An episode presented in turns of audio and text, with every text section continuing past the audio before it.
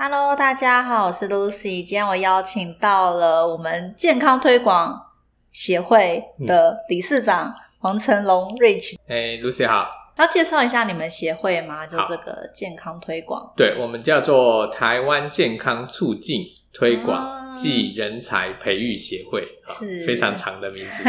对，我看你们开了蛮多课程的。对我们。的协会的话，我们是注重食物跟生活面，嗯，好，所以所以我们会教大家饮食。对啊，那呃，其实 Rich 还很有名的，就是你翻译了一本肾上腺疲劳的书，所以我相信很多关注健康议题啊，关注功能医学主题的，应该都有听过你的大名。那我很好奇，想知道你当初是怎么样接触这本书？哎，这本书哈，为什么我当初会呃担任第二翻译者哈？原因就是因为。我自己在几年前的时候，我一直想要搞清楚肾上腺、甲状腺还有卵巢之间的三角关系。嗯，那我就在网络上搜寻文章，那时候就搜寻到这个 Dr. Lam 他的一个网站，那就哎如获至宝，才知道哦，原来还有肾上腺疲劳这样子。那我就经常爬文跟看文，平常协会在办课程嘛，还有我自己有在教饮食课，我就有注意到。他就是有一些没有办法可以去解释的一些身体状况，正统的医疗上面他又找不到可以帮助他的医生。嗯，对。那又在一次因缘机会下，就是诚心出版社来问我说，有没有什么样国外的好的书籍可以推荐？哦，对，所以我就跟他推荐这本书，嗯，请他们去试试看。我当初其实。不觉得他们会考虑出版，因为那本书，假如各位有买来看过的话，你就会发现它其实是一一本非常好让你可以入睡的书籍，因为它很 厚，它内容非常的专业。对，但是后来诚信出版社他们愿意出，让我很开心，因为。呃，有一本比较系统性在解释肾上腺疲劳的书籍，而且它有中文版上市。我那时候其实很雀跃啦，因为我相信这本书的出版可以帮助到更多的人去了解这个状况。嗯，所以我觉得这本书真的很重要，因为很多人一直有很严重的慢性疲劳问题，甚至影响到他内分泌，但他其实不知道问题源自于哪里。那在我们功能医学领域来说呢，如果你只处理你的荷尔蒙，只处理你的甲状腺，但如果一直没有去处理这个肾上腺疲劳这根本问题的话呢，很多问题是很难根治的。对我，我非常认同 Lucy 的这个观点哈，因为我自己的学生身上就有发生过，因为这种肾上腺疲劳的问题，我常常说它是一个连续剧，它不是单元剧。是，呃，因为像我那个学生，她是女生哈，她年纪轻轻的时候就因为乳房囊肿。要做预防性的切除哦，哇，哎，那到了四十几岁的时候，又因为子宫肌瘤把子宫肌瘤拿掉，嗯，对，那到了五十多岁的时候，他有甲状腺问题，医生又要处理他的甲状腺，又要再次动手术，哇，对，那当我看了肾上腺疲劳的这个书之后，我才知道，原来他早就在 OAT 轴不平衡的这个状态非常多年，但是都没有去正视它。所以他就一步一步一步的，呃，就是一段时间他就会有一个问题浮现上来，一段时间就有一个问题浮现上来。嗯，所以我经常就会想说，假如这些人他可以早一点知道这些观念，然后用正确的方式去调理跟使用身体，我相信他可以不要遭受那么多的手术的痛苦。对，的确就是我们通常啊，我们的客户来诊所的时候，他都是一些问题嘛，像是子宫肌瘤啊，这个。或是甲状腺亢进啊，或这一些的问题而来，但是经过我们的评估，就会发现它其实最根本的源头还是在它肾上腺疲劳了。嗯，所以在我们功能医学里面会觉得说，的确很多的问题是表征，就像是树梢一样，你去表现出来，但根本的问题还是来自于你的树干、你的这个肾上腺疲劳问题，甚至是你的树根，就是一些你的饮食生活习惯可能没有那么适合你个人的体质哦。其实，在肾上腺疲劳来说呢，我常常会发现，我们可能会有很多颠覆过去对于健康的一些既定的想法。像很多以前我们会认为说我们要少油少盐啊，然后少吃红肉啊，然后少吃油炸物啊。但对于一些肾上腺疲劳的人来说，他其实是需要足够的油脂或者足够的盐分来去支持他的血压或者是血糖的。你 Rich，你平常在你的社团里面有很多这个肾上腺疲劳的人啊，那你跟他们有很多的互动，因为你这本书内容非常的丰富嘛。我遇到很多客户，他们都会去按照书里面的一些运动啊，或是一些饮食来做调理，但很多人他还是没有办法获得根本上面的改善。那你觉得他们可能是卡在哪一些问题当中？嗯，我觉得肾上腺疲劳。尤其是已经有肾上腺疲劳的人，他最大的挑战就是他不太容易搞清楚这一切到底是怎么回事。哦，我们比较容易陷入就是症状，我希望立刻去把这个症状消除。嗯，对。可是其实有些时候，这些症状它是呃身体不平衡所衍生出来的。那假设我用一种对抗性的思维，或者是我要消灭这种症状的思维去调理身体的时候。你没有办法从根源去让身体好好的平稳下来跟修复，呃，因为其实我没有在开门诊那些东西啊，我我当初翻译这本书只是一直满腔热血，嗯，那因为呃做翻译者的名字挂在那边，然后又有一个社团在那边，所以他们经常会私讯我，我也是无偿的在给他们一些嗯建议这样子，那甚至有些时候我也会转介，好像给 Lucy 这样比较专业的功能医学的营养师。但是最终，我觉得还是他们没有一个系统性的去了解什么是肾上腺疲劳。我觉得这个是最大的挑战点。对，的确，我常常在粉丝页上面会有人私讯我，就是想要说，呃，如果你说这些营养品很有效的话，他想要直接购买这些营养品。那我通常都会直接拒绝啦，因为我觉得，呃，我们今天并不是说一个病用一个药来解决的概念，对，而是说你的整体生活状况，你的症状到底是什么？你现在到底在肾上腺疲劳的哪一个阶段？那你的日常生活作息，你困扰你的症状有哪一些？你到底是失眠，还是焦虑，还是呃这个？血压不足，觉得血糖不稳定，每一个人的症状都是不一样的，所以的确可能就像你刚刚提到的，有一些人以为啊，他这样子的问题，他就是吃某一款营养品就可以改变，所以他就想要买这个产品。对对，但其实，在我们来看，一个人的整体生活形态才是最重要的。对，就是呃，他急着要找一个药到病除的解决方法，我觉得这个是。反而是在他恢复的道路上是一个最大的阻碍，对，反而会绕更多的路，绕更多的路。对，在功能医学里面啊，我们有时候自己也会觉得。哎，很繁杂。就我们在看待任何一个问题的时候，我们其实都会从六大系统去看，都会看你有没有营养缺乏问题，你有没有肠胃道问题，有没有内分泌失调，有没有神经传导物呃合成不足，或者是甚至是你有没有一些毒素累积在体内，或者是你有没有一些心血管健康的问题哦。所以有时候我们自己也会觉得说，哇，我们每一次在处理一个问题的时候呢，我们看待的层面都会很广。但的确是，如果你静下心来想，你要去解决一个一个根本的问题的话呢，你还是得一个从一个人的整体健康还有饮食习惯下手。这我非常认同。我觉得有肾上腺疲劳的人，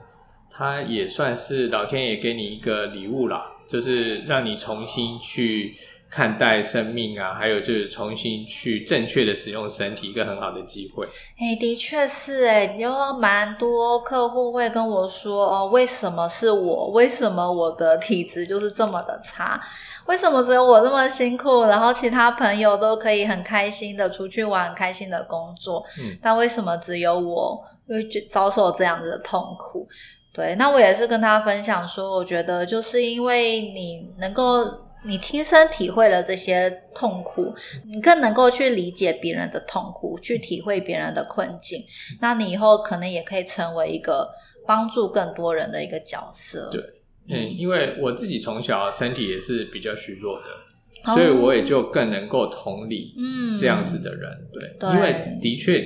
体质的强弱是存在的啦。嗯，我就是小时候就是特别容易感冒，嘴巴常常会破，哦。而且都不太容易收口，容易感觉疲劳。我那时候都不知道是一些免疫的问题，对，嗯。那后来才发现说，哦，原来跟自己吃那个小麦麸不太能消化，哦，那它可能造成我的肠子有一些，比如像类似肠漏啊，嗯。哦这些问题，所以导致我很容易会像是湿疹，对对湿疹，对对对对，嗯那鼻过敏啊这些，我后来慢慢自己去从饮食，然后学习这些营养知识，真的是帮助我非常多。但是即便我现在觉得很舒服啊，不太容易因为季节变化而生病，或者是嘴巴不容易破了。我是非常珍惜现在的这种舒适状态，所以反而会让我更小心的去使用身体，这样子。对，对，我觉得在功能医学里面蛮有趣的是，我们常常是赋予客户是知识，但实际上去执行的还是客户本人啦。嗯，所以我自己的营养咨询，我也都是跟客户说，你这样子吃的话，你的感觉会比较好。那如果你这样子吃的话，你就会感觉很不舒服。那你自己可以去体会看看。所以很多的客户他大概都知道说，如果他今天要破戒，他要吃一个不适合他吃的东西，他马上就会感受到那个。那个反扑的力量，就你接下来几天可能就会比较痛苦，比如说会长痘痘啊，会嘴巴破啊，会比较疲倦啊，消化不良、胀气啊。所以有时候我们是把这个知识传递给客户，让客户自己做决定。对，这个我非常认同，因为当我身体变得比较好的时候，嗯啊、有尝试过吃泡面，然后隔天嘴巴马上破掉了，后来就就谢谢再联络，因为那个实在太痛苦，我不想再回去那个状态。对哦其实它真的原物料用的比较好的话，你的消化啊或是你的耐受能力都会比较好。是，如果你喝到原物料比较差的，那个过敏的症状会很明显。嗯、非常认同，对，如果你吃到比较好的糖、比较好的奶跟茶的话，其实好像就也不会那么严重。对对对，这个我也是非常认同，因为我有时候还是要陪太太啊去找一些甜点店啊 或者什么之类的，因为女生嘛哈，难免就是会想要吃一些这种东西。没错。那假如我们找到一个他那个甜点店，它用的材料，比如说天然的奶油，对它用的糖是用枫糖哦等等的话，哎，那个他们做出来的甜派就会觉得吃起来感觉身体的负担没有那么重，嗯没错对对像我自己，呃，我在门诊都会很直接跟客户说，我说你一个不错的蛋糕，大概在台北市买的话，大概都要两百多块以上。如果你是买一些七八十块、一百多块的蛋糕，大概它原物料都很难好到哪里去。是是是，对，它如果要用真正呃用用牛奶做的鲜奶油的话，然后用是比较好的糖的话，它原物料的成本就是会比较高啦。尤其是有肾上腺疲劳的人，这一方面我觉得真的不太能妥协。哇，我觉得肾上腺疲劳它会有一个很大的问题，就是说每一个人的饮食喜好不一样，每个人的肠胃它可以消化的食物种类也不太一样，嗯。所以有时候呢，我们在门诊也是去陪伴客户一样一样食物去厘清，就问他说：“哦，你今天不舒服，那你前一餐吃了什么？你昨天吃了什么？那如果你今天状况很好，那你去回想你这几天吃了什么，让你感觉不错，去慢慢去厘清每一样每一样食物对自己所造成的影响。对，所以呃，说真的啦，一个肾上腺疲劳的客户在门诊，他需要花的时间是非常非常多的。重视个人化，而不是一个统计数字的概念。对，就我觉得在功能医学里面真的是这样子，尤其是饮食上面，因为哦，我觉得肾上腺疲劳它就是一个怎么说呢，一个生活上的疾病吧。嗯，就你的整体生活失去了秩序了。其实很多客户他已经进入到一个他已经不知道他可以吃什么东西了，好像吃什么都不舒服，他也不知道自己到底能不能运动，因为做什么事情都不舒服。所以有时候肾上腺疲劳，呃，比起营养的补充，比起营养素的补充，它更多层面它需要的是一个饮食。生活习惯以及像你刚刚提到的一些体适能上面的指导，去建立重新建立他生活上面的秩序。嗯，这个我非常有感诶，因为呃，算是我的长辈哈，老师、嗯他介绍了一个他的客户来问我，因为那个客户他其实赚了蛮多钱，他是 蛮成功的企业家。哦，那他因为年轻的时候，他很喜欢做一些极限的挑战，很有活力。嗯那他的这个呃家里面呢，就很多跑车。哇，那他每天没事的时候呢，就算没开，他也会去发动引擎，听听引擎的声音。对，嗯那他是一个每天都是充满活力，然后勇于接受挑战的一个人。嗯，但是有一天，他突然就没有办法爬起床了。哇，对，那他不知道怎么回事。然后从那一刻之后起，他看遍了非常多的医生，然后甚至是求神问卜，以为是不是被鬼附身啊，都找不到原因。嗯，那他的整个变化就会变成说，他以前穿衣服哦都是穿颜色鲜艳的，哦，到后来呢，他就买单一颜色，然后一次买好几套。嗯，因为都不用思考嘛，对，然后他开始变得没有情绪，所以他也不会发脾气，也不会有快乐的感觉，都不会。他对事情好像似乎就已经无感了。嗯那他一天大概会在床上至少要躺十几个小时，但他没有生病哦，嗯，所以到后来就变成他没有办法经营他的企业。其实我刚刚听到这一段就是关于症状的描述，我是很有感触。因为老实说，我在我整个呃，大概从国中一直到二三十岁，在我开始调养我这个肾上腺疲劳之前，我都算是一个呃没有什么能量的人，我一个非常长期严重疲倦。这个疲倦可能一般人很难去想象，他是一个一整天二十四小时无时无刻都处于一个没有电的状况。所以我从国中开始呢，我就会假装自己很正常。其实我我常常形容我自己在休眠的状况，我是整个人是恍惚、心不在焉，我整个专注力没有在现实。主要原因是因为太过于疲倦了。嗯就大家可以想象，那个电力不足，你为了去省那一点点力来去应付一些重大的状况，或者像体育课之类的情况，为了要能够去熬过那些时期，所以其他大部分的时时间都是在于一个省电的休眠状况。所以我其实常常上下学啊、上下班，我都是恍惚的。我以前从国父纪念馆一路到这个荣总，呃，中间要在台北车站转车，然后再转公车，然后到荣总去上班。我发现这整个路上，我到荣总之后，我是完全没有记忆的。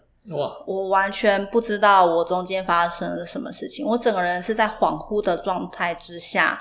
到达很遥远的地方，所以我自己也是觉得蛮害怕的，有时候又觉得有点洋洋得意，因为我就是可以在一个根本没有在思考的情况之下熬过很多年，所以你讲到他的这个情绪是没有什么起伏的，这个我也很可以理解，因为已经没有什么电力去。应付那样子的情绪变化了，无论是生气、快乐，都很难表现出来，因为你一旦表现出来，后面随之而来的是虚脱。呃，嗯发脾气也是需要力气的。对对，其实是真的没有力气跟他生气，因为光是要假装自己可以正常生活，就已经耗尽了全力了。嗯，我觉得 Rich 转来的客户，我都有很很有责任要好好照顾好，嗯就是因为的确我自己有这样的症状，我觉得我很能能够去理解大家现在遇到的、遭遇到了什么样的处境。我希望用我自己。的经验来去分享说啊，你这样的情况其实在哪一怎样的阶段？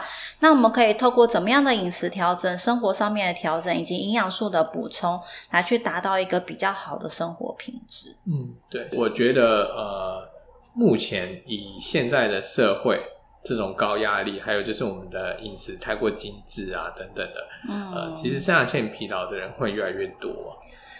我觉得可能真的不能够去低估肾上腺疲劳的阶段，对，因为老实说，我一直以为我的症状算一般。我觉得肾上腺疲劳一个很大的问题就是你没有一个正常的标准去做评估。对，像我就说，我长久以来，我十几年来都失眠，然后白天都魂不守舍，我完全不知道自己很不正常。我一直觉得说是我不够好，是我不够努力，所以我必须用这么敷衍的态度来过每一天。但我真的去接受到了这个肾上腺疲劳这相关的资料之后，尤其是从去年啊，Rich 有给我很多相关的资讯，然后我们做了一些讨论。我有，我现在有点觉得啊，原来我一直都在晚期肾上腺疲劳。对，我觉得尤其很可怕的就是呢，呃，在功能医学领域里面，我们认为肾上腺疲劳是一个今年累月，它是一个长久下来压力形成的一个疾病，一个状况啦，不能说是疾病。对，但说真的，呃。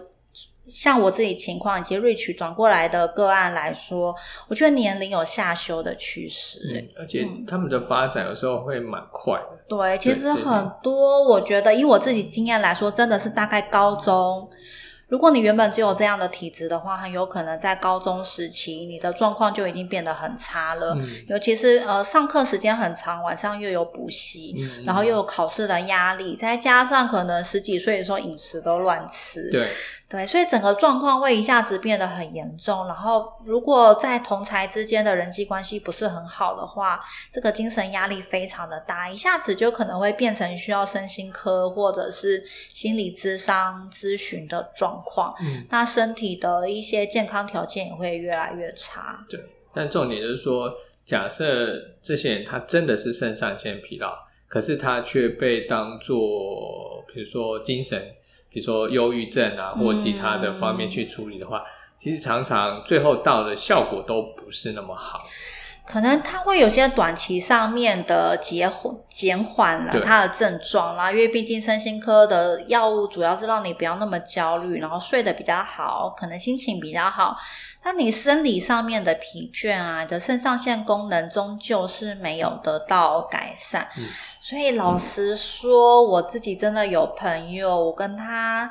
我跟他提了很多年了，但是他就是对于这种我们这种算是辅助医疗方面的领域，他比较没有兴趣。他就是依依旧很专注在身心科上面的治疗，甚至他用了很多很激进派的治疗之后，但他目前整个依旧是没有工作能力的状况。哇，嗯，讲到这个没有工作能力。呃，我记得我们协会之前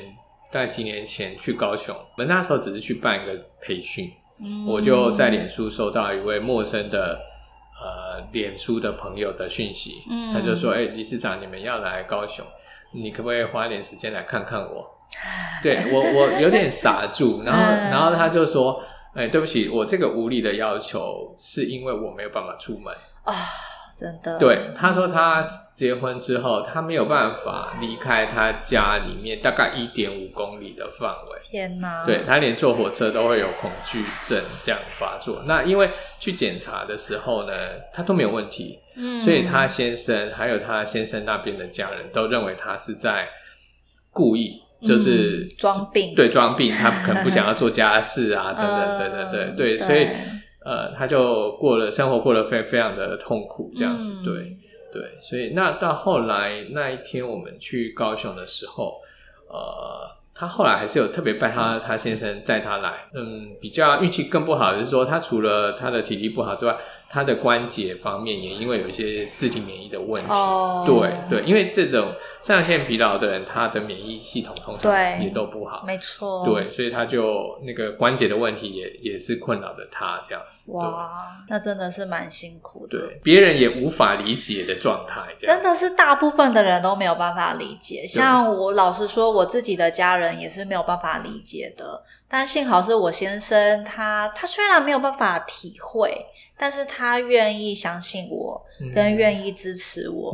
那对我来说，的确就是在我在调理体质来说，是一个很大的帮助。我觉得，对，需要有人理解跟支持这一点，对于恢复来说真的很重要。对，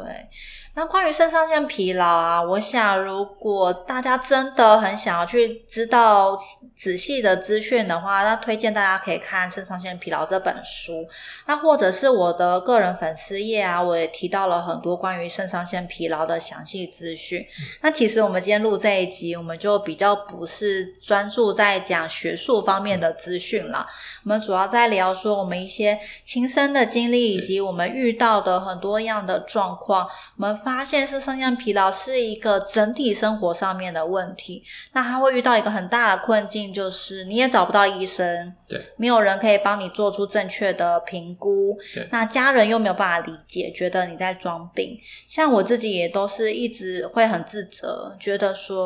那为什么别人都做得到，为什么只有我做不到？那是不是我不够努力，我不够认真的关系？那我觉得这都是我们在处理肾上腺疲劳这个议题当中会遇到的很多的困境。所以说，最近我跟 Rich 也在讨论啦，我们是不是应该要去组织一个？我觉得其实有点像营队耶。就是一个 实做的营队，就是我们去带大家上一点点课，补一些概念上面的知识，但正更重要的是让大家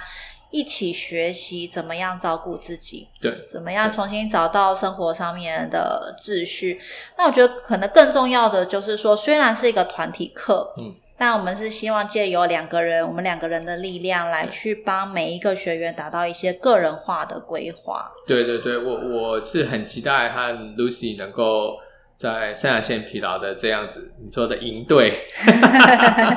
的开展，因为从书籍的翻译出版，然后社团的这些成立，其实已经非常多年了。除了知识之外，好像没有办法给更多。可以帮助这些人的一些具体的做法，嗯，对。那我们希望说，假如能够之后我们这个营队啊，这个上线疲劳的这个能够成功的开起来的话，希望可以帮助到更多人这样子。对，像我自己